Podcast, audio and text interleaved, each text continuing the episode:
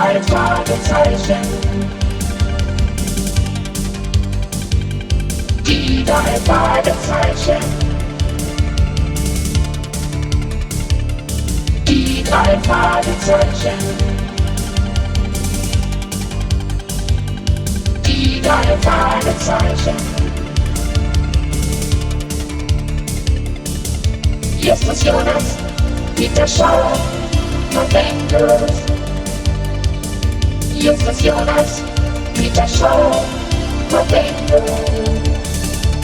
Die drei Fragezeichen. Justus Jonas wollte eigentlich nicht lauschen. Als er jedoch das Büro von Onkel Titus betreten wollte, vernahm er lautstarke Stimmen und blieb vor der angelehnten Tür stehen und horchte. Ihre Vorwürfe sind völlig haltlos, Mr. Jefferson. Das ist doch, das ist doch Onkel. Titus. Hätte ich doch nur auf meine Mutter gehört. Sie hat mich vor Betrügern Ich muss Sie gewarnt. doch sehr bitten. Immer hat sie gesagt, dass ich zu gutmütig bin. Dieses Muttersöhnchen muss ich mir unbedingt aus der Nähe betrachten. Äh, Onkel Titus! Oh, Äh, Ich bin kein Betrüger. Haben Sie schon mal einen Betrüger gesehen, der zugibt, dass er einer ist? Ta Tag, äh, gibt es Probleme? Hier, mein Neffe Justus. Äh, Das ist Mr. Jefferson. Man hat mich getäuscht, junger Mann. Ich bin um 5000 Dollar betrogen worden. Ist Mr. Jefferson ein Kunde von dir, Onkel? Ganz recht. Ein guter Kunde sogar. Jedenfalls bis heute. Aber ich schwöre beim Leben meiner Mutter, dass ich das letzte Mal meinen Fuß auf das Gelände dieser Firma gesetzt habe.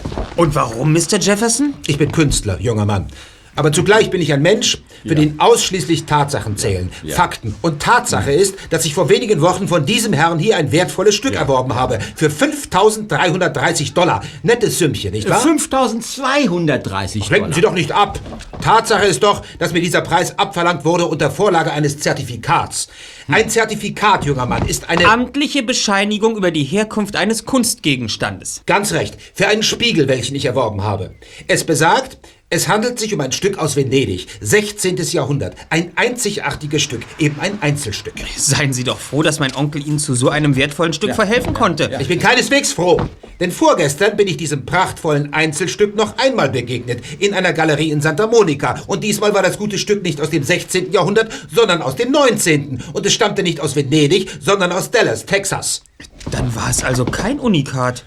Ich hätte auf meine Mutter hören sollen, sonst wäre ich nicht das Opfer eines schändlichen Betrügers geworden. Jetzt reicht es mir aber. Ich bleibe bei meiner Behauptung. Was fällt Ihnen eigentlich ein? Sie kommen hierher, beschuldigen meinen Onkel des Betrugs und lassen ihn nicht einmal erklären, dass Da er... gibt es nichts zu erklären. Moment, Moment.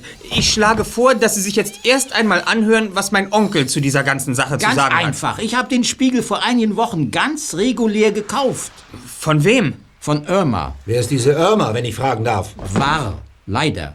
Sie war eine gute alte Freundin von mir, eine wunderbare Kollegin, absolut zuverlässig. Na schön. Und wo ist sie jetzt? Sie ist tot. Ich erinnere mich. Der Segelunfall Anfang Juni vor Ventura. Ah, Du hast davon erzählt. Wie praktisch. Die Dame ist tot und jetzt fällt Ihnen nichts Besseres ein, als ihr die Schuld in die Schuhe zu schieben. Unsinn, ich berichte nur, was geschehen ist. Es ist so, wie ich Ihnen gesagt habe. Ein paar Tage vor dem Unfall hat Irma mich angerufen und gefragt, ob ich Interesse hätte an einem wertvollen venezianischen Spiegel. Und dann? Bin ich zu ihr gefahren und habe ihn gekauft mit Zertifikat. Und ich habe keinen Grund daran zu zweifeln, dass dieses Zertifikat echt war.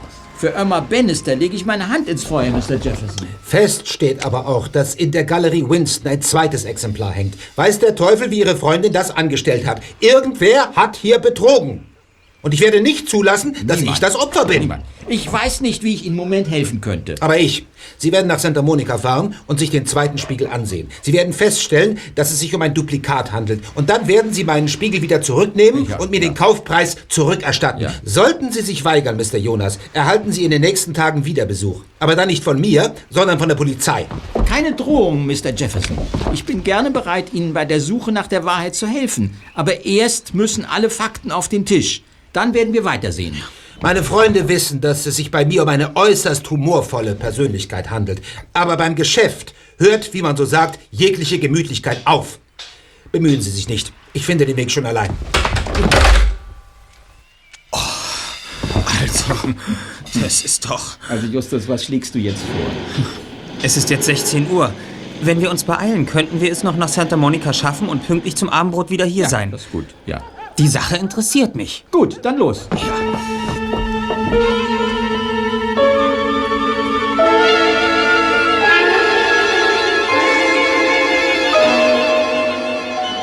Mr. Winstons Galerie erwies sich als äußerst eindrucksvolle Sammlung von modernen Gemälden.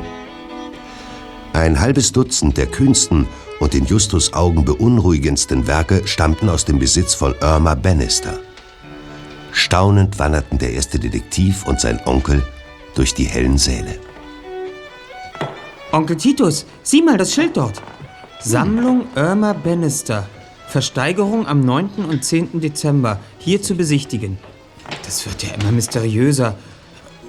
Und wo ist der Spiegel? Hier, das ist er. Mr. Jefferson hat recht. Ah. Er sieht genauso aus wie mein Spiegel aus Venedig. Komm mal mit. Kann ich Ihnen behilflich sein? Ja, äh, ich interessiere mich für den venezianischen Spiegel an der Wand dort. Ist er im Katalog aufgeführt? Selbstverständlich. Hier auf Seite 16. Aber es handelt sich nicht um einen venezianischen Spiegel. Das Stück stammt aus Texas. Danke. Und? Na, Onkel, was steht drin? Dallas, Texas. Tatsächlich. Angefertigt im Jahre 1882. Hm. Nicht zu glauben. Aber dann muss sie beide Stücke in ihrem Besitz gehabt haben. Tja, und, und du wolltest für Irma Bannister die Hand ins Feuer legen. Das tue ich immer noch. Für diesen Spiegel gibt es auch ein Zertifikat. Ganze 820 Dollar kostet er. Offensichtlich nur eine Nachbildung. Wenn der andere Spiegel überhaupt echt ist. Hm, vielleicht hat Irma dich doch betrogen. Das kann und will ich nicht glauben. Moment mal. Die Versteigerung findet im Auftrag der Santa Monica Bank statt. Vielleicht hilft uns das etwas weiter. Ja, aber was hast du jetzt vor? Jetzt werden wir einfach ein paar Erkundigungen einholen. Schweigend verließen Justus und Onkel Titus die Galerie. Nach wenigen Minuten standen beide vor einem Bankgebäude mitten im lebhaften Zentrum von Santa Monica. Sie betraten die Eingangshalle und saßen schon bald darauf im Zimmer des Direktors. Freut mich, Sie mal wiederzusehen, Mr. Jonas. Was kann ich für Sie tun? Ja, ich weiß nicht recht, ob Sie mir helfen können, Mr. Dimitrios. Aber ich sitze in der Patsche. Oh, es wird mir ein Vergnügen sein, Ihnen da herauszuhelfen. Schließlich sind Sie einer unserer Stammkunden. Das ist wahr, wenn auch bestimmt nicht der Größte. Auf die Größe kommt es nicht immer an. Lieber klein und solide als, äh, na sagen wir... Mehr Schein als Sein. Ganz recht. Ich kann Ihnen natürlich nur so weit behilflich sein, wie es mit den Regeln unseres Instituts vereinbart Ja, natürlich, ja, natürlich. Justus hatte den Eindruck, dass seinem Onkel das Herz in die Hose rutschte. Aber dann riss sich Onkel Titus zusammen und erzählte nun in allen Einzelheiten die Geschichte von Mr. Jefferson und den beiden Spiegeln, von denen es eigentlich nur einen hätte geben dürfen. Verrückte Geschichte. Und Sie glauben, ich Ja. kann Ihnen in dieser Angelegenheit weiterhelfen? Aber ich weiß wirklich nicht, womit ich Ihnen dienen könnte, Mr. Jonas. Mr. Dimitrios, die Sammlung Irma Bannister wird im Auftrag Ihrer Bank versteigert. Gibt es denn keine Erben? Doch. Soweit mir bekannt ist, gibt es da einen Neffen, der auch hier in Santa Monica wohnt. Aber alle diese Gegenstände sind Eigentum unserer Bank. Nun gut, Mr. Jonas, Ja. da Sie ein alter Freund von Irma Bannister waren und sie immer sehr vorteilhaft von Ihnen gesprochen hat, ist es sicher im Sinne der Verstorbenen, wenn ich Ihnen die näheren Umstände erläutere. Mrs. Bannister steckte in großen finanziellen Schwierigkeiten. Ach, ja, das war mir nicht bekannt. Sie hat nie über ihre Probleme geklagt. Eine außergewöhnliche Frau mit einem starken Charakter. Mhm. Ihre Schwierigkeiten waren, wie soll ich mich ausdrücken, ja, hausgemacht. Völlig unnötig, wie ich betonen muss. Aber leider hat sie uns erst viel zu spät zur Rate gezogen. Ähm, was meinen Sie mit Haus gemacht? Wissen Sie, Mrs. Bannister war zwar seit vielen Jahren Kundin unserer Bank, aber ihre Geldangelegenheiten hat sie bis vor zwei Jahren selbst geregelt. Da ließ sie sich von keinem reinreden. Offensichtlich hatte sie kein großes Vertrauen zu uns Bankern. Dabei ist ihr ein folgenschwerer Fehler unterlaufen. Es wäre ein leichtes gewesen, sie vor der Katastrophe zu bewahren, wenn sie, äh, ja, wenn sie nur ihre Unterlagen von uns hätte prüfen lassen. Ich ahne schon, worum es geht. Hatte es vielleicht etwas mit den verheerenden Waldbränden in den Bergen von Santa Monica vor zwei Jahren zu tun? Irmas Haus ist damals auch ein Opfer der Flammen geworden. Ja, ja, Sie haben ins Schwarze getroffen, Mr. Jonas. Zusätzlich stellte sich jedoch noch heraus, dass Ihr Haus nicht ausreichend versichert war. Viele Versicherungen haben in ihren Geschäftsbedingungen eine Klausel eingefügt, nach der Sie gar nichts oder zumindest nur einen geringen Teil der Versicherungssumme auszuzahlen brauchen, wenn nachgewiesen werden kann, dass der Geschädigte unterversichert war. Ja, und bei Mrs. Bannister war dies offensichtlich der Fall. Und um ihr Haus wieder aufbauen zu können, musste sie einen Kredit bei ihnen aufnehmen. Und den hat sich ihre Bank mit der Sammlung von Kunstgegenständen sichern lassen, Ganz richtig? recht, junger Mann, ganz recht. Ihr Grundstück hat als Sicherheit nicht ausgereicht. Es war damals schon mit einer Hypothek belastet und deshalb war Mrs. Bannister gezwungen, alle geretteten Kunstgegenstände zur Sicherheit an unsere Bank zu übereignen. Und jetzt lassen sie die Sachen versteigern, um einen Teil des Geldes zurückzubekommen. Sie haben es durchschaut.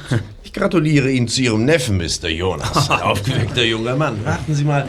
Hier. Ja, hier habe ich äh, die Inventarliste.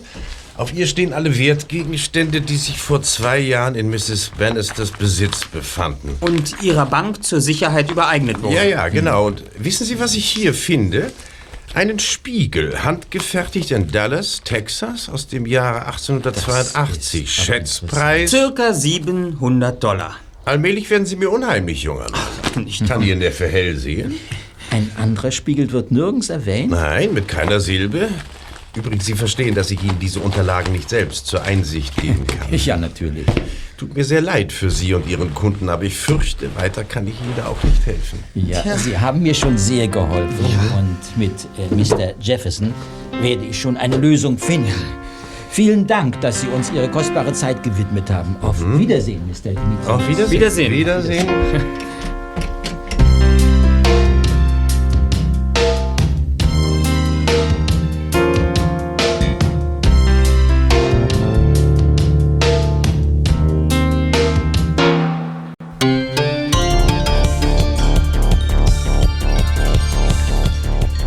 Am nächsten Morgen trafen sich Justus, Peter und Bob in ihrer Zentrale auf dem Schrottplatz und debattierten über den rätselhaften Vorfall. Als Justus mit seinem Bericht fertig war, hatten auch Bob und Peter die Überzeugung gewonnen, dass Titus Jonas mit dieser unangenehmen Geschichte nicht allein gelassen werden sollte. Also, sag mal, wo sollen wir denn jetzt mit unseren Untersuchungen beginnen? Ich habe schon eine Idee, Kollegen. Und welche? Über den Unfall von Irma Bannister hat bestimmt auch die Los Angeles Post berichtet. Bob, du könntest deinen Vater in der Redaktion anrufen und ihn bitten, uns den Artikel hierher zu faxen. Gut, Telefon. Ja. Sag mal, weißt du den genauen Tag, an dem sie ertrunken ist? Ähm, am 6. Juni. Stell den Verstärker ein, ja? Ja, alles klar. So. Andrews? Ah, äh, hi Dad. Du, ich hätte da eine dringende Bitte an dich. Trifft sich prima. Ich habe auch eine. Unser Garten, du weißt schon, das ist dieses Fleckchen Erdball hinter unserem Haus, das aussieht wie... Ja, ich weiß, Dad, aber äh, bevor ich mit dem Garten loslegen kann, dann brauche ich unbedingt eine Information von dir. Also, am 6. Juni, da hat es einen tödlichen Segelunfall gegeben. Ihr habt doch bestimmt darüber berichtet. Also, eine Seglerin, eine gewisse Irma Bannister, ist im Pazifik ertrunken. Äh, kannst du den Bericht heraussuchen und in unsere Zentrale faxen? In einer Bucht südlich von Ventura. Äh, hallo, Mr. Andrews, hier spricht Justus. Tag, Justus. Ich sehe nach und melde mich wieder. Ist euer Faxgerät eingeschaltet? Äh, Tag und Nacht. Überflüssige Frage. M- Mr. Andrews, es wäre für uns auch wichtig zu erfahren, wer von Ihrer Zeitung über den Unfall berichtet hat. Ventura, sagt ihr. Da kommt nur Don Jordan in Frage. Kriegt meist die heiklen Fälle in der Gegend. Ein guter Spürhund. Aber auch ein ausgepufftes Schlitzohr. Also bis gleich. Gut, bis gleich.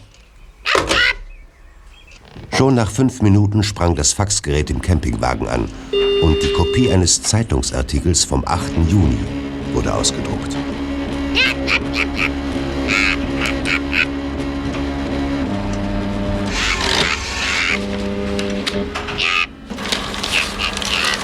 Hört euch das an, Kollegen. Tod bei Segelausflug. Ventura. Wieder hat ein tragischer Badeunfall im Pazifischen Ozean ein Menschenleben gefordert. Aus noch ungeklärter Ursache ertrank eine 50-jährige Frau aus Santa Monica in der Smeralda-Bucht, südlich von Ventura. Nach Angaben der Polizei hat die Frau versucht, von einem zwei Meilen vor der Küste liegenden Segelboot an Land zu schwimmen. Vermutlich ist sie dabei von einem Schwächeanfall überrascht worden und ertrunken. Ist das alles? Sieht so aus. Hm. In dem Artikel wird zwar kein Name genannt, aber es dürfte sich um Irma Bannister handeln. Der Ort stimmt und aus Santa Monica stammte sie auch. Ja, alles in allem eine nicht sehr ergiebige Meldung. Aber eins fällt natürlich sofort auf. Von der Leiche ist überhaupt keine Rede. Ah, da sind wieder ein Fax.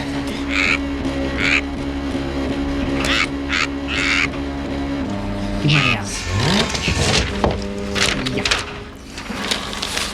Diesmal eine Meldung vom 10. Juni, hör zu. Polizei sucht Zeugen, Ventura. Die Polizei von Ventura sucht Zeugen im Zusammenhang mit dem tragischen Unfall, dem am 6. Juni in der Smeralda-Bucht südlich von Ventura eine Frau aus Santa Monica zum Opfer fiel. Wie berichtet, nimmt die Polizei an, dass die 52-Jährige, deren Name mit Irma Bannister angegeben wird, aha. von einem Segelboot zurück an Land schwimmen wollte und dabei von einem Schwächeanfall überrascht wurde und ertrunken ist. Die Besitzerin des Segelbootes, die vergeblich nach ihrer Rückkehr am Strand nach Mrs. Bannister gesucht hatte, alarmierte bei Einbruch der Dunkelheit die Küstenwache. Die Suche von Rettungsschwimmern und Hubschrauberbesatzungen blieb erfolglos. Aha, Irma Bannister galt als gute Schwimmerin. Personen, die am 6. Juni zwischen 19 und 21 Uhr an der angegebenen Stelle eine rothaarige Schwimmerin dieses Alters beobachtet haben, werden gebeten, sich bei der Polizei zu melden. Bei dieser Gelegenheit weisen Küstenwache und Polizei erneut auf die lebensgefährlichen Strömungen vor der kalifornischen Küste hin. In den ersten fünf Monaten dieses Jahres gab es im Großraum von Los Angeles bereits 23 tödliche Badeunfälle. Und so weiter. Ja, hör mal, warte mal. Bob, hier hat dein Vater etwas an den Rand geschrieben. Kann ich aber kann ich nicht lesen. Oh je, es wird mir langsam klar, von wem ich meine kraklige Handschrift geerbt habe. Aber warte mal, mit etwas Mühe lässt sich das doch entziffern. Also, das, das soll ein D sein, ja. Dies ist die zweite und letzte Meldung über I, IB in der LAP, also Los Angeles Post, ja. Dann scheint Irmas Leiche nie gefunden worden zu sein. Ja, Das ist aber nicht weiter verwunderlich. Vor der Küste herrscht ein starker Sog hinaus ins offene Meer. Also wer der ertrinkt, dessen Körper wird nicht an den Strand geschwemmt, sondern... Ja, sinkt Auf entweder auf den. Meeresboden oder, oder geht auf eine große Reise Richtung Japan. Ja, aber warum hat die Polizei Zeugen gesucht? Offenbar hat sie noch einen gewissen Aufklärungsbedarf gesehen. Ich frage mich, ob die Polizei den Fall inzwischen abgeschlossen hat. Was bedeutet das für unsere weitere Nachforschung? Dass wir mit Inspektor Cotter reden und uns dringend mit der erwähnten Freundin unterhalten müssen. Am besten rufst du noch mal in der Redaktion an und lässt dich mit Don Jordan verbinden. Vielleicht kannst du von ihm den Namen von Mrs. Bannisters Segelpartnerin erfahren. Kein Problem.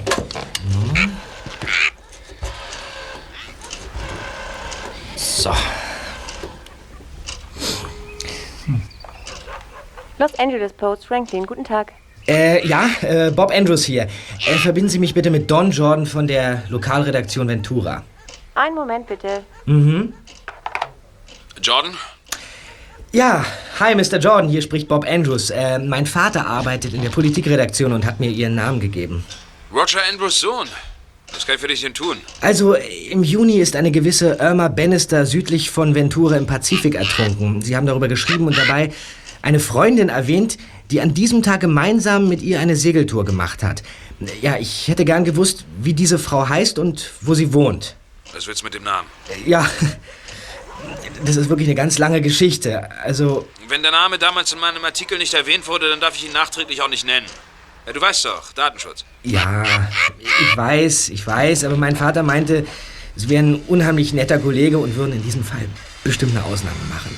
Äh, sorry, aber ich habe im Augenblick verdammt wenig Zeit. In einer halben Stunde, da muss ich mit meiner Story und für die morgige Ausgabe fertig sein. Ja, bis ich den Namen dieser Frau gefunden habe, kostet mich das mindestens zehn Minuten. Also, wenn ich die Unterlagen von damals überhaupt noch habe. Klar, ich weiß ja, wie es in der Zeitung zugeht, aber ich wäre Ihnen wirklich dankbar, wenn Sie versuchen würden, den Namen herauszufinden. Ja? Gut. Danke. Auf Wiedersehen, Mr. Jordan. Und? Was ist los? Ja. Warum hast du so schnell locker gelassen? Also mehr war im Moment nicht aus ihm rauszuholen. Begeistert schien er von meinem Anliegen aber nicht zu sein. Vielleicht war der Zeitdruck nur vorgeschoben, aber die Los Angeles Post hat tatsächlich gleich Redaktionsschluss. Der Datenschutz ist aber für einen Reporter, weiß Gott, kein Grund, eine Information zurückzuhalten. Er hat dir den Namen also nicht gesagt. Nein. Aber so leicht gibt sich Bob Andrews nicht geschlagen.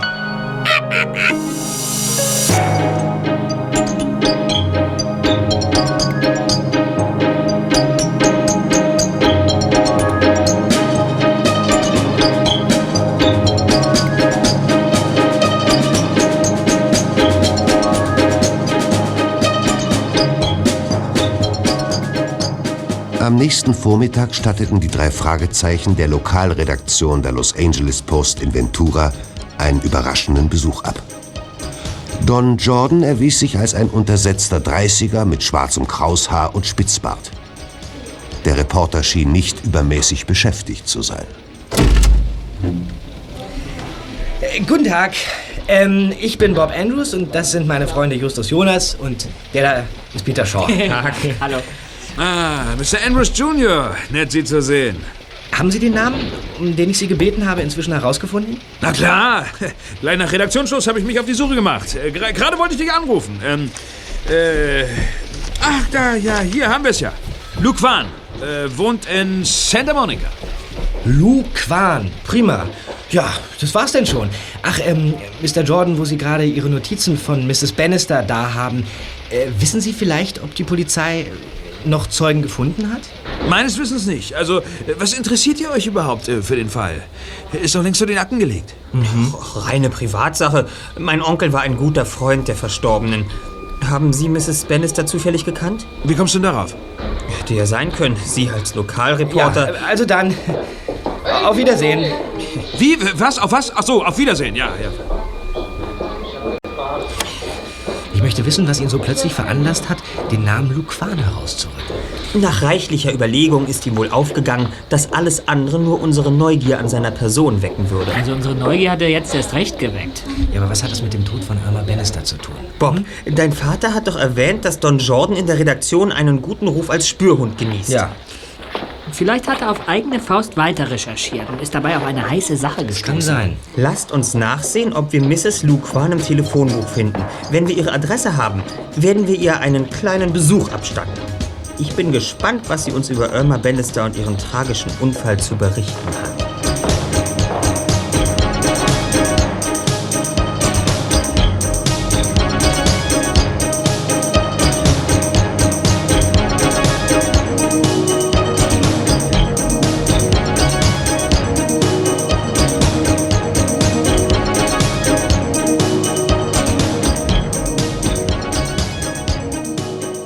Fragezeichen hatten Glück.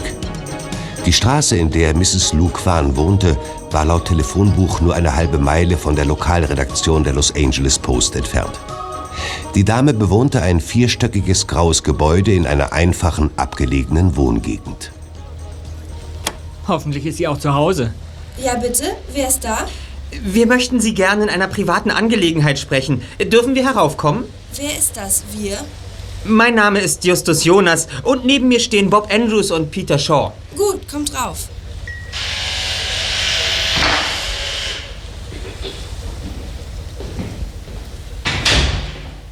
Kurz darauf öffnete sich auch im vierten Stock die Wohnungstür und die drei Detektive standen einem jungen Mädchen mit feinen asiatischen Zügen gegenüber. Sie folgten ihr in einen großen, nur spärlich beleuchteten Raum. Überall an Decken und Wänden hingen geschnitzte Schlangen, Krokodile und feuerspeiende Drachen. Lampions und flackernde Kerzen verbreiteten ein fahles Licht. Das Mädchen ließ sich im Schneidersitz auf den Boden nieder und gebot Justus, Peter und Bob mit einer leichten Handbewegung, es ihr gleich zu tun. Nun, was führt euch hierher? Äh, Wir möchten eigentlich mit Mrs. Lou Kwan sprechen. Meine Mutter ist nicht da. Aber vielleicht kann ich euch ja weiterhelfen. Worum geht es denn? Ähm, um Irma Bannister. Irma Bannister? Sie war unsere Tante. Wir haben gehört, dass deine Mutter dabei war, als der Unfall passierte. Mhm. Ja. Wir hätten von deiner Mutter gern etwas über die näheren Umstände ihres Todes erfahren. Ich war übrigens auch dabei. Schreckliche Geschichte. Möchtet ihr vielleicht etwas trinken? Eine Tasse Tee? Gerade frisch aufgebrüht. Also, wenn, wenn es nicht zu viel Mühe macht. Danke. Vorsicht, ist noch sehr heiß. Es war schrecklich. Wir haben den Strand stundenlang abgesucht. Meine Mutter ist immer unruhiger geworden und hat immer größere Angst bekommen. Irma war eine gute Schwimmerin. Wir können uns überhaupt nicht vorstellen, dass... Übrigens, von drei Neffen hat Tante Irma nie etwas erzählt. Äh, ähm, ja, wir, wir, wir leben nicht hier in Kalifornien. Wir, wir, wir, wir kommen aus New York. Ja. Wir haben Tante Irma nur sehr selten gesehen. Ja. Dann seid ihr die Söhne von ihrer Schwester May. Von der hat Irma oft erzählt. Genau, genau. Äh, habt ihr Irma denn damals vom Boot wegschwimmen sehen? Klar, sie hat uns noch bis nachher zugerufen und ist los. Zwischen Boot und Strand ragte eine Felsgruppe aus dem Wasser. Ungefähr elf Meilen vor der Küste. Bis dahin haben wir sie gesehen. Aber dann haben wir sie aus den Augen Ja, verloren. aber so weit draußen zu schwimmen, das ist doch wegen der Strömung bestimmt lebensgefährlich. Sicher. Und Tante Irma war sich auch des Risikos bewusst. ja. Aber sie war doch so eine fabelhafte Schwimmerin. Seid ihr öfter zusammen segeln gegangen? Zwei oder dreimal in jedem Sommer. Wie heißt du eigentlich? Olivia. Und ihr seid Justus, Peter und Bob, wenn ich mich recht erinnere. Wer ist wer? Ja, also ähm, das ist Justus Hallo. Jonas, Peter Shaw und ich bin Bob, Bob Andrews. Äh, Ähm, ähm, wir, wir, wir, wir tragen alle drei einen Doppelnamen. ja, genau, ein Doppelnamen. Als Irma nach drei Stunden immer noch nicht in der Bucht angekommen war, hat meine Mutter die Küstenwache alarmiert. Inzwischen war es längst dunkel geworden und die Suchtrupps konnten nicht mehr viel unternehmen. Meine Mutter hat sehr geweint. Sie hat wohl schon geahnt, dass Irma nicht gefunden wird. Und dann? Die Polizei hat am anderen Morgen die Suche fortgesetzt. Mittags wurde sie dann abgebrochen. Ähm, wo ist deine Mutter jetzt? Sie arbeitet in der Stadt. Wir haben einen kleinen Laden am Santa Monica Place. Räucherstäbchen und Gewürze. Okay. Wir bedanken uns sehr bei dir. Ja, vielen Dank. Ähm, hast du Irma eigentlich gemocht? Hm, ja, sehr. Tante Irma war eine großartige Frau. Für uns alle war ihr Tod ein furchtbarer Schock. Glaube ich. Aber am schlimmsten war es für meine Mutter. Sie kannten sich ja schon aus der Schulzeit. Ich wollte schon einen Arzt zur Hilfe holen. Und dann? Kam ein Brief von einer gemeinsamen Schulfreundin. Sie hat sich daraufhin mit ihr getroffen. Offenbar hat das Gespräch meiner Mutter sehr geholfen. Jedenfalls hat sich danach alles beruhigt. Äh, wir haben Irma ja lange nicht mehr gesehen. Äh, hast du zufällig ein neueres Foto von ihr? Dort auf dem Schreibtisch. Mhm. Hm. Also, er hat sich ja ziemlich verändert. Ich erkenne sie kaum wieder.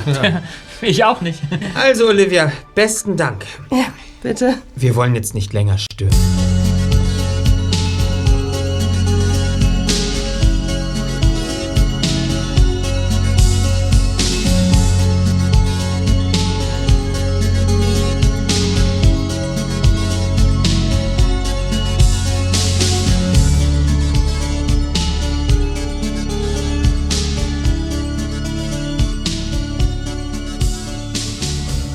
Fünf Minuten später standen die drei Fragezeichen in der brütenden Mittagshitze von Santa Monica und diskutierten darüber, wie weit Detektive es mit der Schwindelei treiben dürfen. Zu einem befriedigenden Ergebnis kamen sie dabei jedoch nicht. Ich schlage vor, dass wir mal kurz zusammenfassen, was wir eigentlich haben in diesem Fall.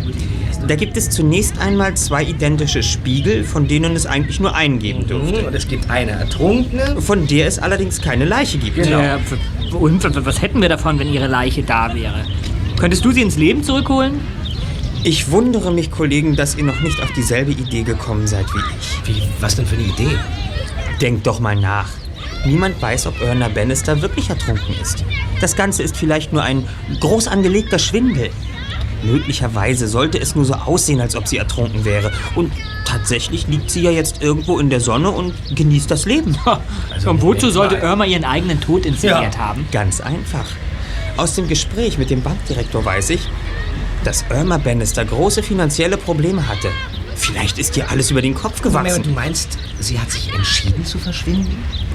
Was macht man am besten, wenn man Geldprobleme hat und nicht mehr aus noch ein weiß, weil einem die Gläubiger die Tür einrennen? Man verschwindet und am besten gleich so, dass die Gläubiger denken, es wäre für immer. Du redest, als hättest du selbst schon so eine Flucht geplant. Ich habe immer gedacht, du kommst einigermaßen aus mit deinem Taschengeld. Dann fängt man irgendwo ein neues Leben an. Am besten unter einem neuen Namen und möglichst weit entfernt von der alten Heimat, wo man jederzeit seinen Gläubigern in die Arme laufen könnte. Ja, oder man macht eine Gesichtsoperation.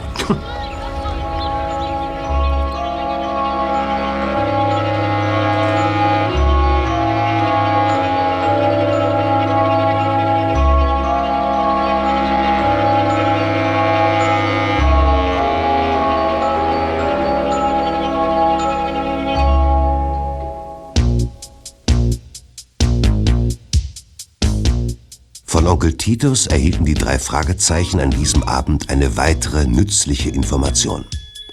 Er konnte sich an den Namen von Irma Bannisters Neffen erinnern, Raul Santoria. Bob recherchierte und fand heraus, dass Raul Santoria als Trainer in einem Boxzentrum von Ventura arbeitete. Schon am nächsten Nachmittag standen die drei Detektive in der Sporthalle vor einer Theke, hinter der ein Mann saß, dessen Leibesfülle auf beiden Seiten über den Stuhl quoll. Kann ich euch helfen? Ja, wir möchten gern Mr. Santoria sprechen. Der kommt da gerade aus dem Trainingsraum. Der Mann mit der roten Sporttasche. Besten Dank, Sir. Mr. Santoria? Ja, der bin ich. Was wollen Sie denn? Es geht um Ihre Tante. Ich hab keine Tante. Doch. Zumindest hatten Sie eine. Irma Bannister. Irma? Irma ist doch tot. Ja, das wissen wir. Es tut uns leid, aber wir hätten da gerne ein paar Fragen gestellt. Wir haben nämlich gehört, dass Sie der einzige Verwandte. Was geht euch das an? Wie Sie wissen, hat Ihre Tante mit Kunstgegenständen gehandelt. Nach ihrem Tod ist ein Objekt aufgetaucht, das es eigentlich gar nicht geben dürfte. Es sieht genauso aus wie ein anderes, das Ihre Tante als Einzelstück angeboten und verkauft hat. Und? Darf ich Ihnen unsere Karte geben? Bitte.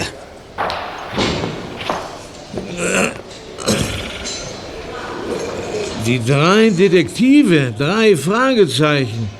Wir übernehmen jeden Fall. Erster Detektiv Justus Jonas. Ja, das bin ich. Zweiter Detektiv Peter Shaw. Recherchen und Archiv Bob Andrews.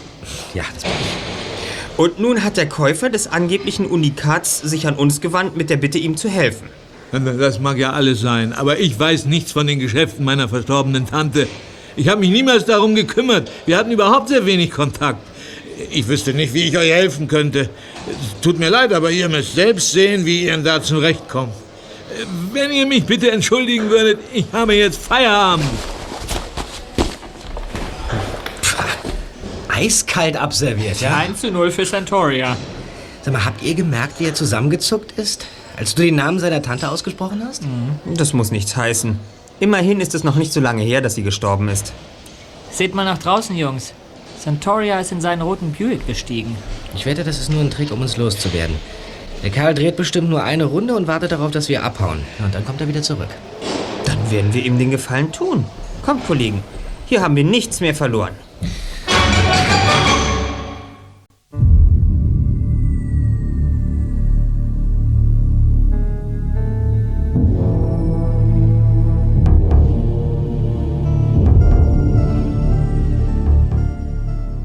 Die drei Fragezeichen stiegen in Peters alten MG und fuhren gemächlich einige hundert Meter die Straße hinunter.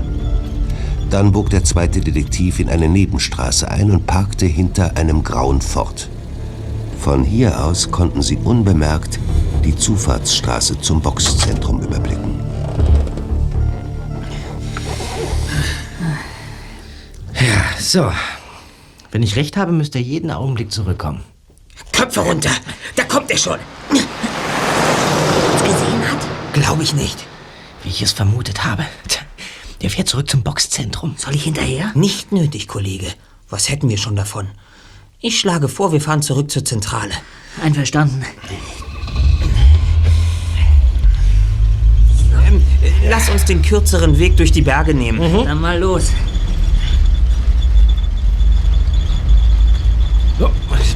Fahr langsamer, Peter. Was ist denn in dich gefahren? Hier auf dieser Strecke kann ich meine Kiste mal so richtig Du ausfahren. sollst trotzdem langsamer fahren. Was ist denn los? Wir fahren jetzt nur noch 40 Meilen. Wir werden verfolgt. Schau mal in den Rückspiegel. Blauer Chrysler. Der Wagen hält sich konsequent hinter uns. Alle anderen haben uns schon längst überholt. Na und? Wenn es ihm Spaß macht? Oder soll ich ihm mal zeigen, was eine Hake ist? Och, Peter, versuch's. Na, Peter, schau hat's doch noch drauf, oder? Oh, oh. Der Chrysler dreht auf. Was machen wir denn jetzt? Noch ein bisschen schneller fahren und sehen, was passiert. Wer kann denn das sein? Achtung, der Truck! Das war ja höllisch knapp. Der Chrysler bleibt dran. Könnt ihr den Fahrer sehen? Nicht zu machen. Der Kerl hält gerade so viel Abstand, dass man von ihm fast nichts erkennen kann.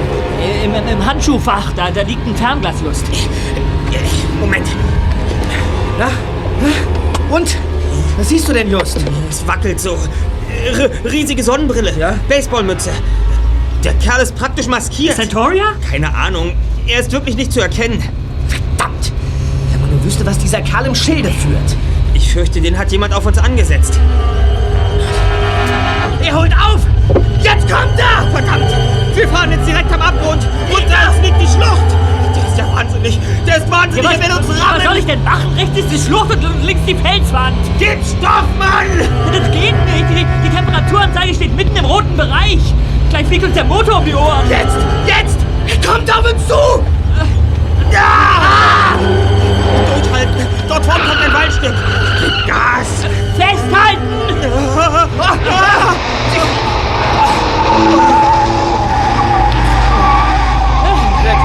aus dem Staub gemacht. Der, der, der, der, wollte uns umbringen. Ja, ja, ja. Erstmal aussteigen, Kollegen. Ich bin völlig am Ende. Aber Peter, einen Punkt mir lassen. Du hast ausgezeichnet reagiert. Glückwunsch, Peter. Wirklich ganz toll. Danke. Na, warte. Das war kein Spaß mehr. Das wird der Kerl büßen.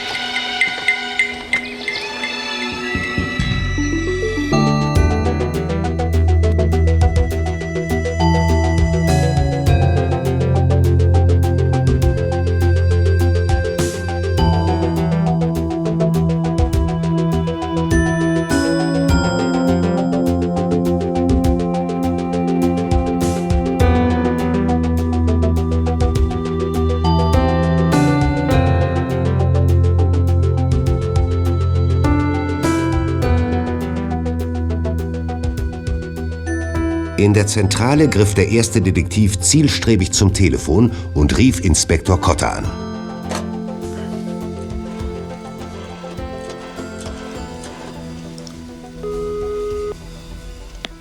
Inspektor Kotter? Äh, Tag, Inspektor. Hier Justus Jonas. Hallo Jungs!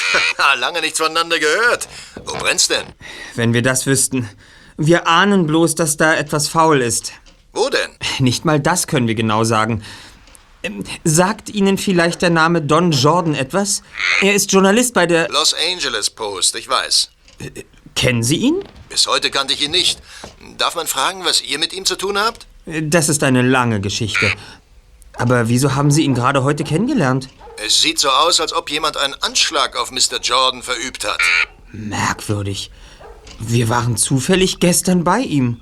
Ein herabstürzender Blumentopf hat ihn am Kopf getroffen. Sieht böse aus. Er liegt jetzt im Krankenhaus und ist noch nicht wieder bei Bewusstsein. Aber, aber es gibt eine Zeugin, die Stein und Bein schwört, dass es kein Unfall war. Nach ihrer Aussage ist der Blumentopf absichtlich heruntergestoßen worden. Vorsichtshalber haben wir einen Polizisten vor Mr. Jordans Zimmer postiert. Die Krankenschwester hat berichtet, er würde die ganze Zeit wirres Zeug reden. Aber, aber immer wieder kommt dieselbe Vokabel vor. Betrug. Doch jetzt möchte ich auch gerne wissen, in welcher Sache ihr ermittelt. Justus berichtete in ein paar Sätzen die Geschichte von Irma Bannisters Segelunfall, den zwei Spiegeln und ihrem Besuch in der Lokalredaktion der Los Angeles Post. Allerdings verschwieg er ihre Verfolgungsjagd mit dem grauen Kreisler, um den Inspektor nicht allzu sehr zu beunruhigen. Kotters Enttäuschung war unüberhörbar. Das ist alles? Na schön, wir bleiben in Kontakt. Seid weiterhin vorsichtig, klar? Klar, Inspektor. Das ist schon ein merkwürdiger Zufall. Zwei Anschläge an einem Tag. Glaubt ihr, dass sie miteinander in Verbindung stehen? Wenn ja, wollte unser Mr. X auch an Mr. Jordan eine deutliche Warnung loslassen oder ihn gar aus dem Weg räumen. Sag mal, Just, was ganz anderes. Ähm, ist deine Tante zufällig zu Hause? Glaube ich schon. Willst du dich etwa zum Abendessen einladen lassen? ich habe da nur so eine Theorie. Ich würde gern ein Experiment durchführen, aber dazu bräuchte ich die Stimme deiner Tante. Was hast du vor? Ja, das erkläre ich am besten, wenn wir alle zusammen sind. Dann lasst uns rübergehen. Kommt. So. Ja.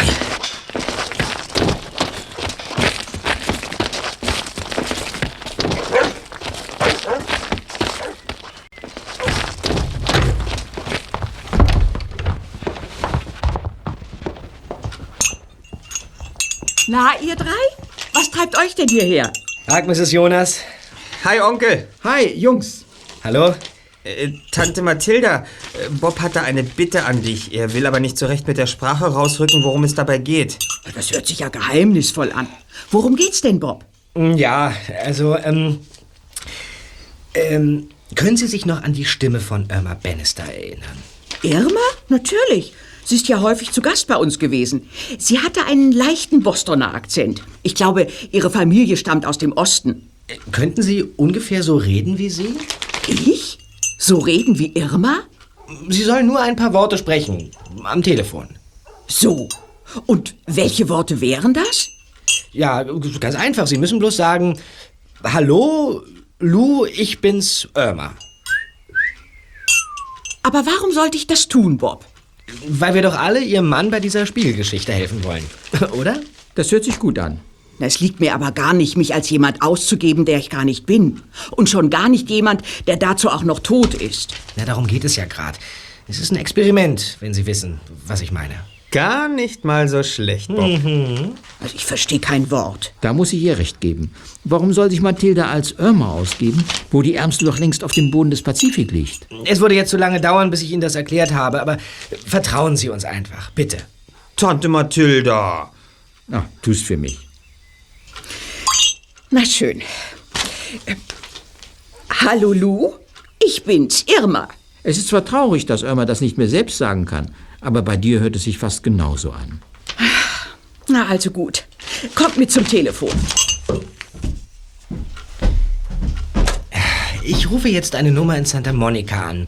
Und dann gebe ich Ihnen den Hörer, Mrs. Jonas, und dann sagen Sie Ihren Satz. Aber sonst nichts. Aber warten Sie die Reaktion am anderen Ende der Leitung ab. Alles klar? Gut, dann wähle ich jetzt die Nummer. Okay, leise jetzt.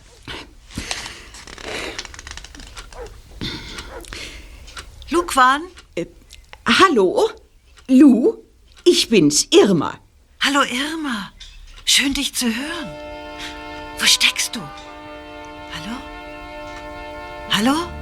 Hallo! Auflegen, auflegen. Also das ist ja ein Ding. Ich, ich muss mich erst mal setzen. Sie, sie war gar nicht überrascht, dass Irma am Apparat war.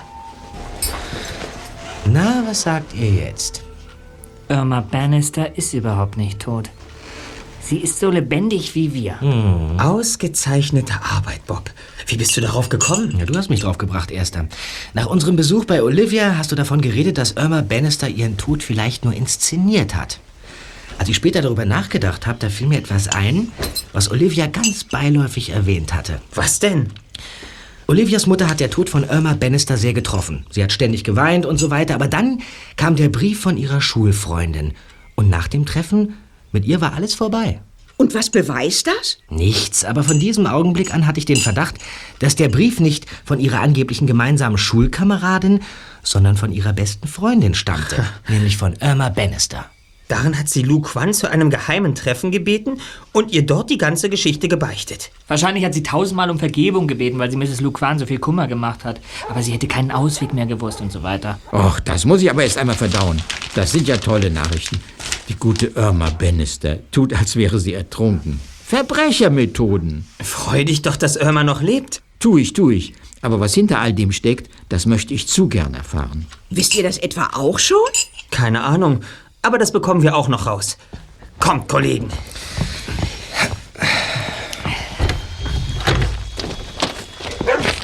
Also, ich schlage vor, dass wir uns aufteilen. Ich fahre gleich morgen früh zu Mrs. Quan nach Santa Monica. Ihr beide besorgt euch bei Inspektor Cotter eine Besuchserlaubnis und versucht Don Jordan zu sprechen. Vielleicht hat er eine Ahnung davon, wer ihm diese Kopfschmerzen verpasst hat. Ich hätte da auch noch eine Kleinigkeit. Wenn wir mit Inspektor Cotter telefonieren, dann sollten wir ihn gleich die Autonummer überprüfen lassen. Für ihn ist es ja eine Kleinigkeit herauszufinden, auf wen der Wagen zugelassen ist. Du meinst den Chrysler? Stimmt, Kollegen. Ich hielt es zwar für besser, dem Inspektor vorerst nichts von unserer Verfolgungsjagd zu berichten, aber diese Information könnte für uns lebensnotwendig sein. HT 142XL.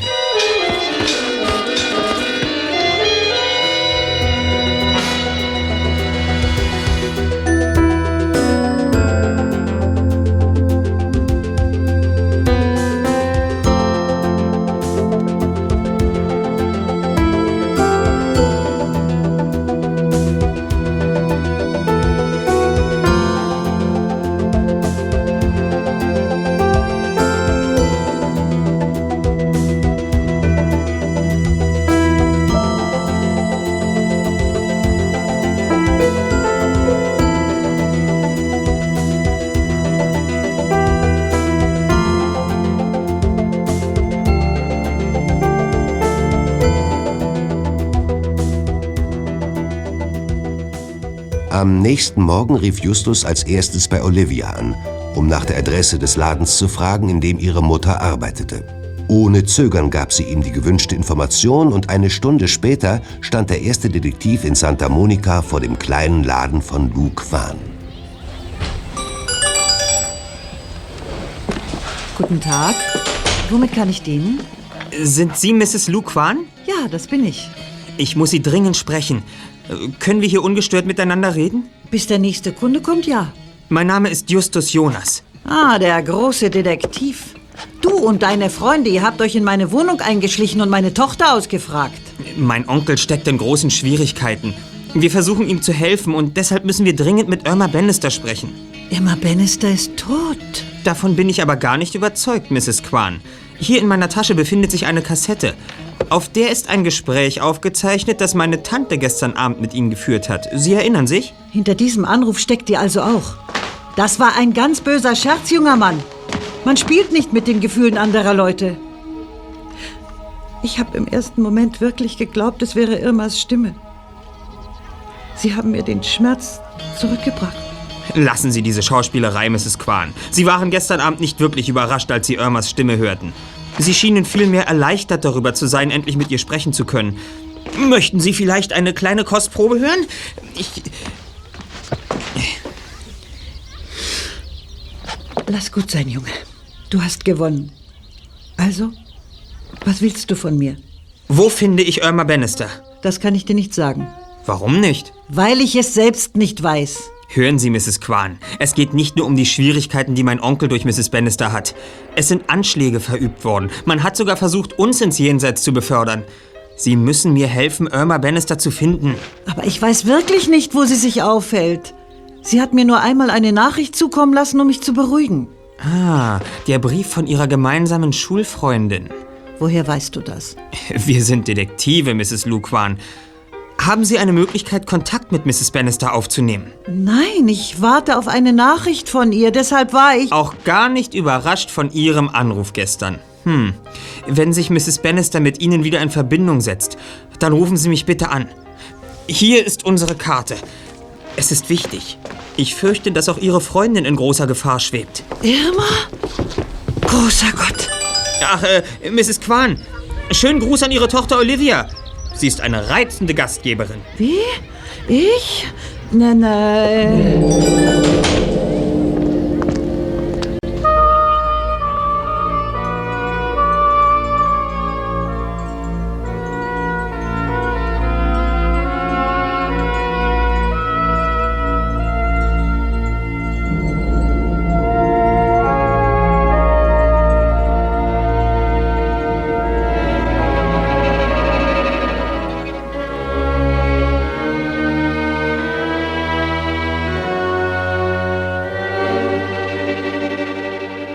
Zur selben Zeit, als der erste Detektiv den Laden von Luquan verließ, klingelte bei Inspektor Cotta das Telefon.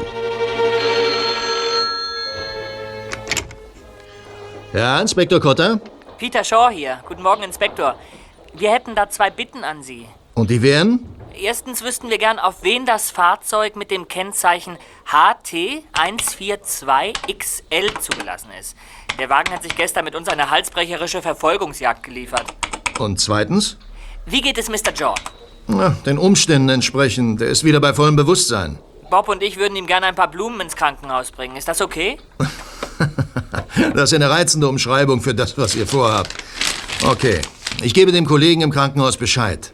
Was ist ihm eigentlich genau passiert?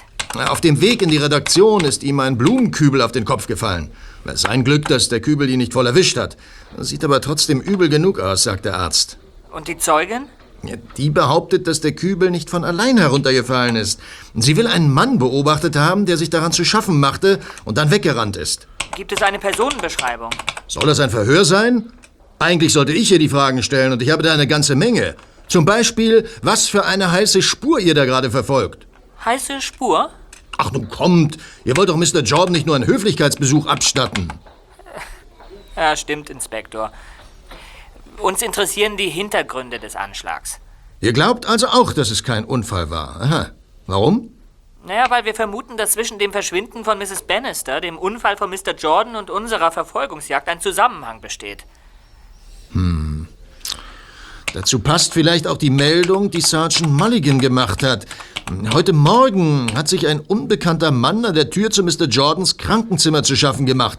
Als er, als er aber dann entdeckt wurde, dann hat er sofort die Flucht ergriffen. Konnte er den Mann beschreiben? Ja, Der Bericht von Sergeant Mulligan liegt mir noch nicht vor. Ja, und die Beschreibung des Attentäters? Ebenfalls Fehlanzeige. Die Frau war sehr leicht zu beeinflussen. Am Ende hätten wir jede Täterbeschreibung von ihr haben können, die wir haben wollten. Ich glaube, sie hat gar nicht viel gesehen. Also ein Schatten vielleicht. Mehr nicht. Ja. Und wie steht's mit meiner ersten Frage? Die darf ich dir leider nicht beantworten. Aber vielleicht kann ich dir trotzdem weiterhelfen. Habt ihr den Fahrzeugtyp erkannt? Ja, ein grauer Chrysler. Ah. Der Wagen ist vor zwei Tagen in Ventura gestohlen worden. Er war vor einem Kampfsportzentrum abgestellt, während der Besitzer dort trainiert hat. Danke, Inspektor. Damit haben Sie uns sehr geholfen.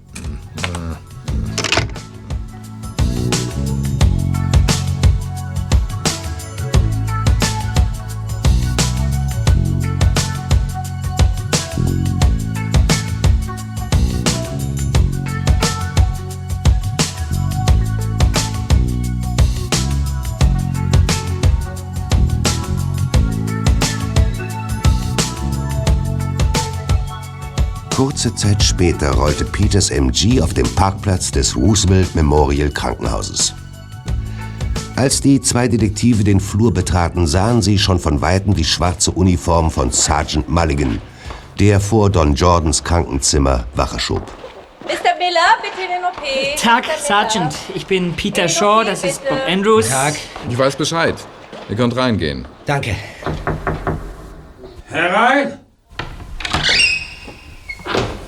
Guten Tag, Mr. Jordan. Ähm, wir haben von Ihrem Missgeschick gehört und wollten Ihnen diese Blumen... Verschwindet! Und die Blumen, die könnt ihr auch gleich wieder mitnehmen. Aber wir, wir dachten, Sie wären vielleicht froh, wenn wir... Wenn ihr was? Wenn wir Ihnen helfen würden. Wobei, könnt ihr mir schon helfen? Na, zum Beispiel bei der Frage, wer Ihnen das angetan hat. Was geht euch das an? Dafür ist die Polizei da. Und jetzt, jetzt raus! Raus! Okay, wir haben es ja nur gut gemeint. Auf Wiedersehen. Ja, auf Wiedersehen. Komm, Bob. Danke, Sergeant. Professor Braun auf die Intensivstation. Ach, Sir. Inspektor Cotter hat vorhin einen Vorfall erwähnt, den es hier heute Vormittag gegeben hat. So, ihr seid also eingeweiht. Na, deshalb sind wir ja hier. Ich war nur kurz austreten und da ich hier alleine Wache stehe, musste ich das Zimmer einen kurzen Moment unbeaufsichtigt lassen. Professor Naja, als ich wieder zurückkomme, sehe ich jemanden vor der Tür stehen. Die Klinke hat er schon in der Hand. Ja, und dann? Halt, stehen bleiben, habe ich gerufen. Doch, da hat sich der Kerl schon aus dem Staub gemacht. Sie sind natürlich hinter ihm her.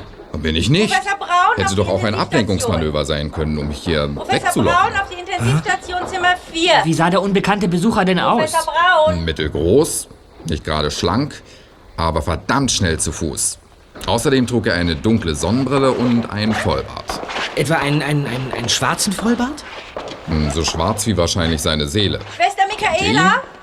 Das könnte sein. Andererseits, Typen mit Brille und schwarzem Vollbart gibt es bestimmt dutzendweise in Rocky Beach und Umgebung, aber... Ja, und Sie haben den Kerl einfach so laufen lassen? Was blieb mir anderes übrig? Über Funk habe ich sofort die Kollegen informiert. Drei Minuten später war der Streifenwagen da. Aber der Bursche war wie vom Erdboden verschluckt. Danke, Sergeant. Gut, dann müssen wir jetzt gehen. Halten Sie Ihre Stellung. Darauf könnt ihr euch verlassen. Schönen Tag noch. Ja, gleichfalls. 234, bitte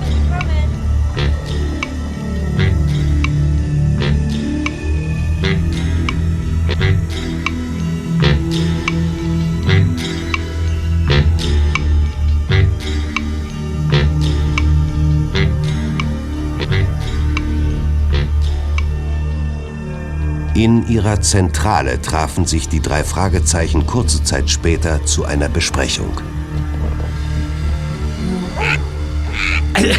Das ist ein Hammer, Just. Peter und ich sind uns einig, der geheimnisvolle Besucher im Krankenhaus war Centauria. Jedenfalls passt die Beschreibung ganz genau auf ihn. Dann hat unser famoser Boxtrainer also an ein und demselben Tag versucht, drei Menschen ins Jenseits zu befördern. Oder es war jemand, den er uns nachgeschickt hat. Erzähl du erst mal, was du bei Mrs. Luke Kwan erreicht hast. Nicht viel. Sie gibt zwar zu, dass Irma noch lebt, aber das wussten wir ja bereits. Offenbar weiß sie auch nicht, wo Irma Bannister sich aufhält. Aber jetzt etwas anderes, Kollegen. Wir machen morgen einen kleinen Ausflug. Was? Aha. Und wohin, wenn man fragen darf? Nach Santa Monica. Zu der Versteigerung, bei der Irmas Objekte unter den Hammer kommen. Onkel Titus und Tante Mathilda kommen auch mit. Und wisst ihr was? Mein Instinkt sagt mir, dass es ziemlich spannend wird. Äh, apropos spannend, ich habe da eine Theorie über die Rolle, die Mr. Santoria in diesem Fall spielen könnte. Hört, hört. Ja, die Theorie hat einen großen Vorzug. Wenn ich es recht sehe, passt alles ganz wunderbar zusammen. Heraus damit! Eigentlich ist es ganz einfach. Irma Bannister war in Geldschwierigkeiten. Irgendwann wurden diese Sorgen so stark, dass sie auf die Idee kam, ihren eigenen Tod zu inszenieren, nicht wahr? Das hatten wir schon. Ja, eben. Der Zweck des Manövers war aber nicht nur die Flucht vor ihren Gläubigern. Santoria ist Irmas Komplize bei einem großen Versicherungsbetrug. Da ihr praktisch nichts mehr gehörte, hat sie ihm kein Geld oder sonstiges Vermögen hinterlassen können. Alles, was sie besaß, war ihr Eigentum ihrer Bank. Ja. Aber sie brauchte Geld für ihr neues Leben. Und da liegt es doch nahe, eine hohe Lebensversicherung abzuschließen und diese abzukassieren. Die Sache hat nur einen Haken. Man muss einen Begünstigten benennen. Und da Irma Bannister außer ihrem Neffen keine weiteren Verwandten mehr hat, möchte ich wetten, dass die Versicherungspolice zu seinen Gunsten ausgestellt war. Hm. Und natürlich hatten sie sich vorher darüber verständigt, wer welchen Hm. Anteil bekommen sollte. Alles lief glatt. Aber plötzlich tauchen Leute auf, die unangenehme Fragen stellen. Und da wird Mr. Santoria nervös und greift zu drastischen Mitteln. Erst Don Jordan, der durch seinen Besuch neugierig geworden ist und den Fall Irma Bannister wieder aufrollt. Er ist ja als guter Spürhund bekannt und wahrscheinlich sind im Sommer einige Fragen offen geblieben, die er gern beantwortet haben will. Vergesst nicht, als Don Jordan ohne Bewusstsein war, hat er andauernd etwas von Betrug gemurmelt. Und um Don Jordan auszuschalten, lässt Centauria ihm einen Blumenkübel auf den Kopf fallen. Genau. Und als wir dann auch noch auftauchen, verliert er die letzten Hemmungen und jagt auch uns hinterher. Nachdem wir ihn in letzter Sekunde ein Schnippchen geschlagen haben, geht er ins Krankenhaus und versucht Don Jordan endgültig aus dem Verkehr zu ziehen. Und das alles für seine Tante, die ihm wahrscheinlich nur einen kleinen Helferlohn versprochen hat. Also ein bisschen viel, findet ihr nicht? Ja, ich glaube, die letzten Antworten werden wir morgen auf der Versteigerung finden.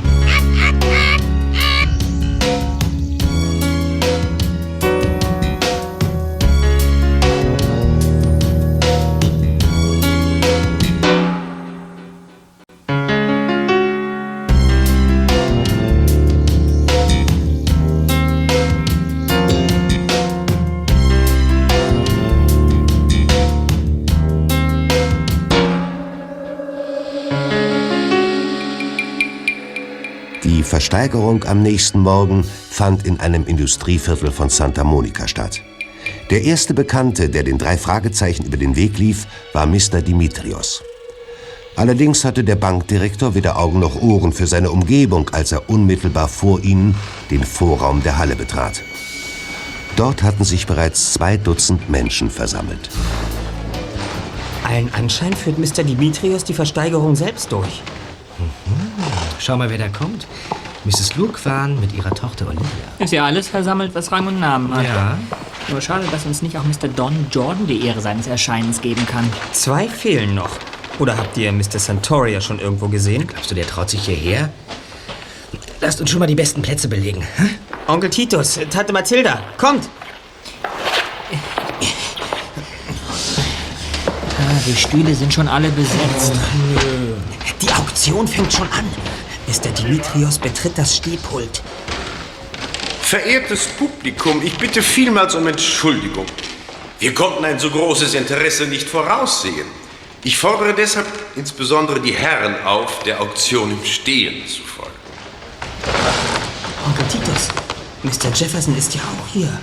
Ob er den zweiten Spiegel auch ersteigern will? Seht mal nach links, Kollegen.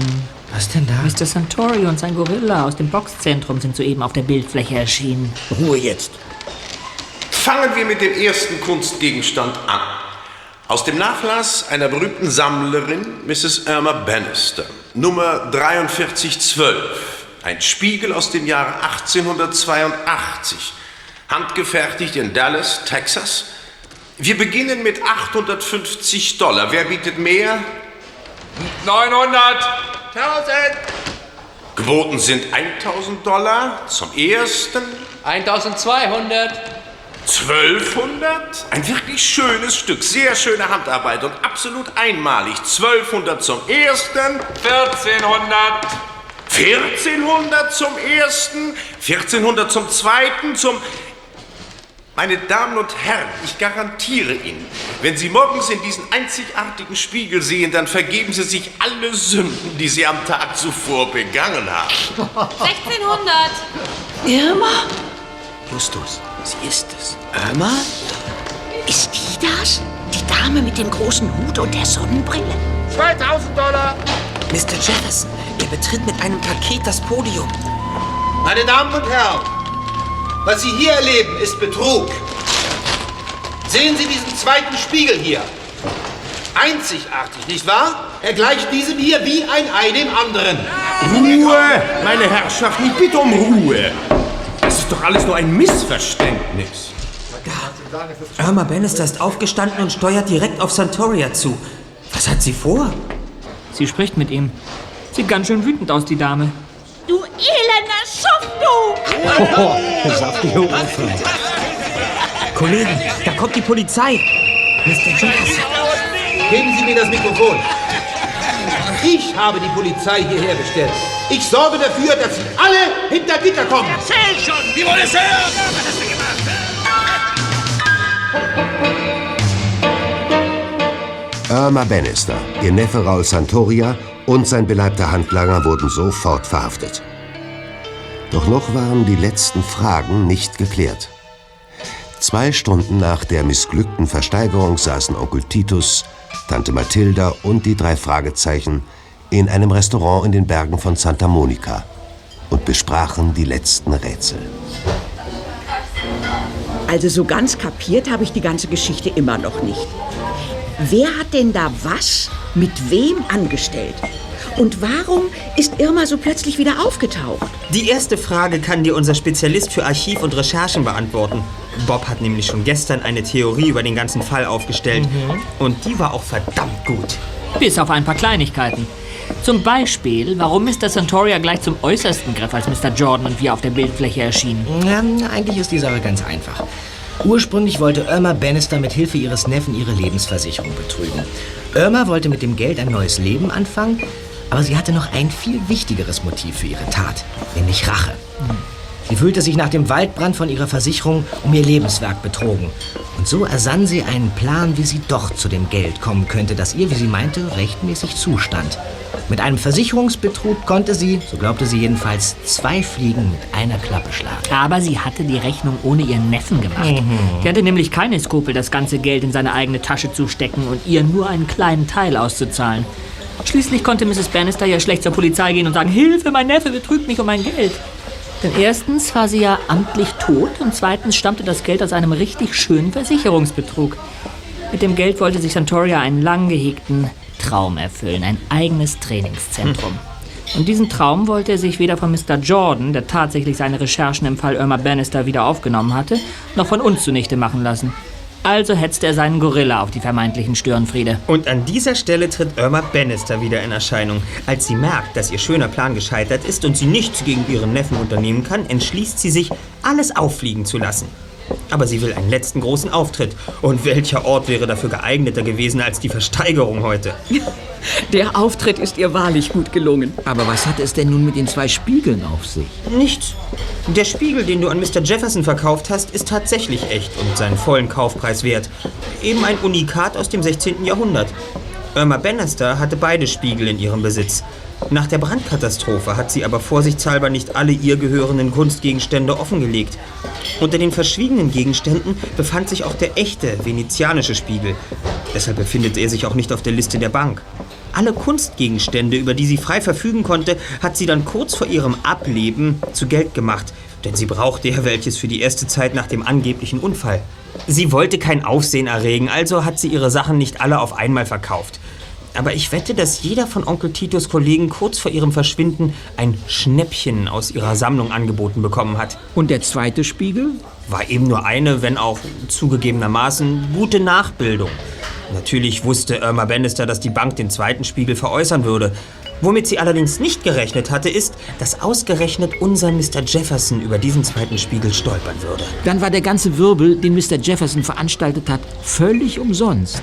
Nicht ganz, denn er hat, ohne es zu wissen, diesen Fall ja erst ins Rollen gebracht. Jungs, mir qualmt ja schon vom Zuhören der Kopf. Ich brauche jetzt erstmal eine Erfrischung. Und wenn der Ober nicht kommt, dann werde ich zur Feier des Tages die Getränke für euch holen. Also, was darf's denn sein? Ihr seid ausnahmsweise eingeladen. Oh, danke. Wie großzügig. Sehr gut.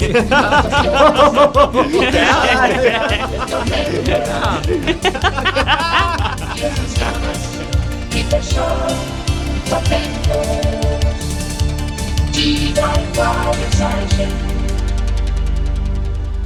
Die drei Fragezeichen.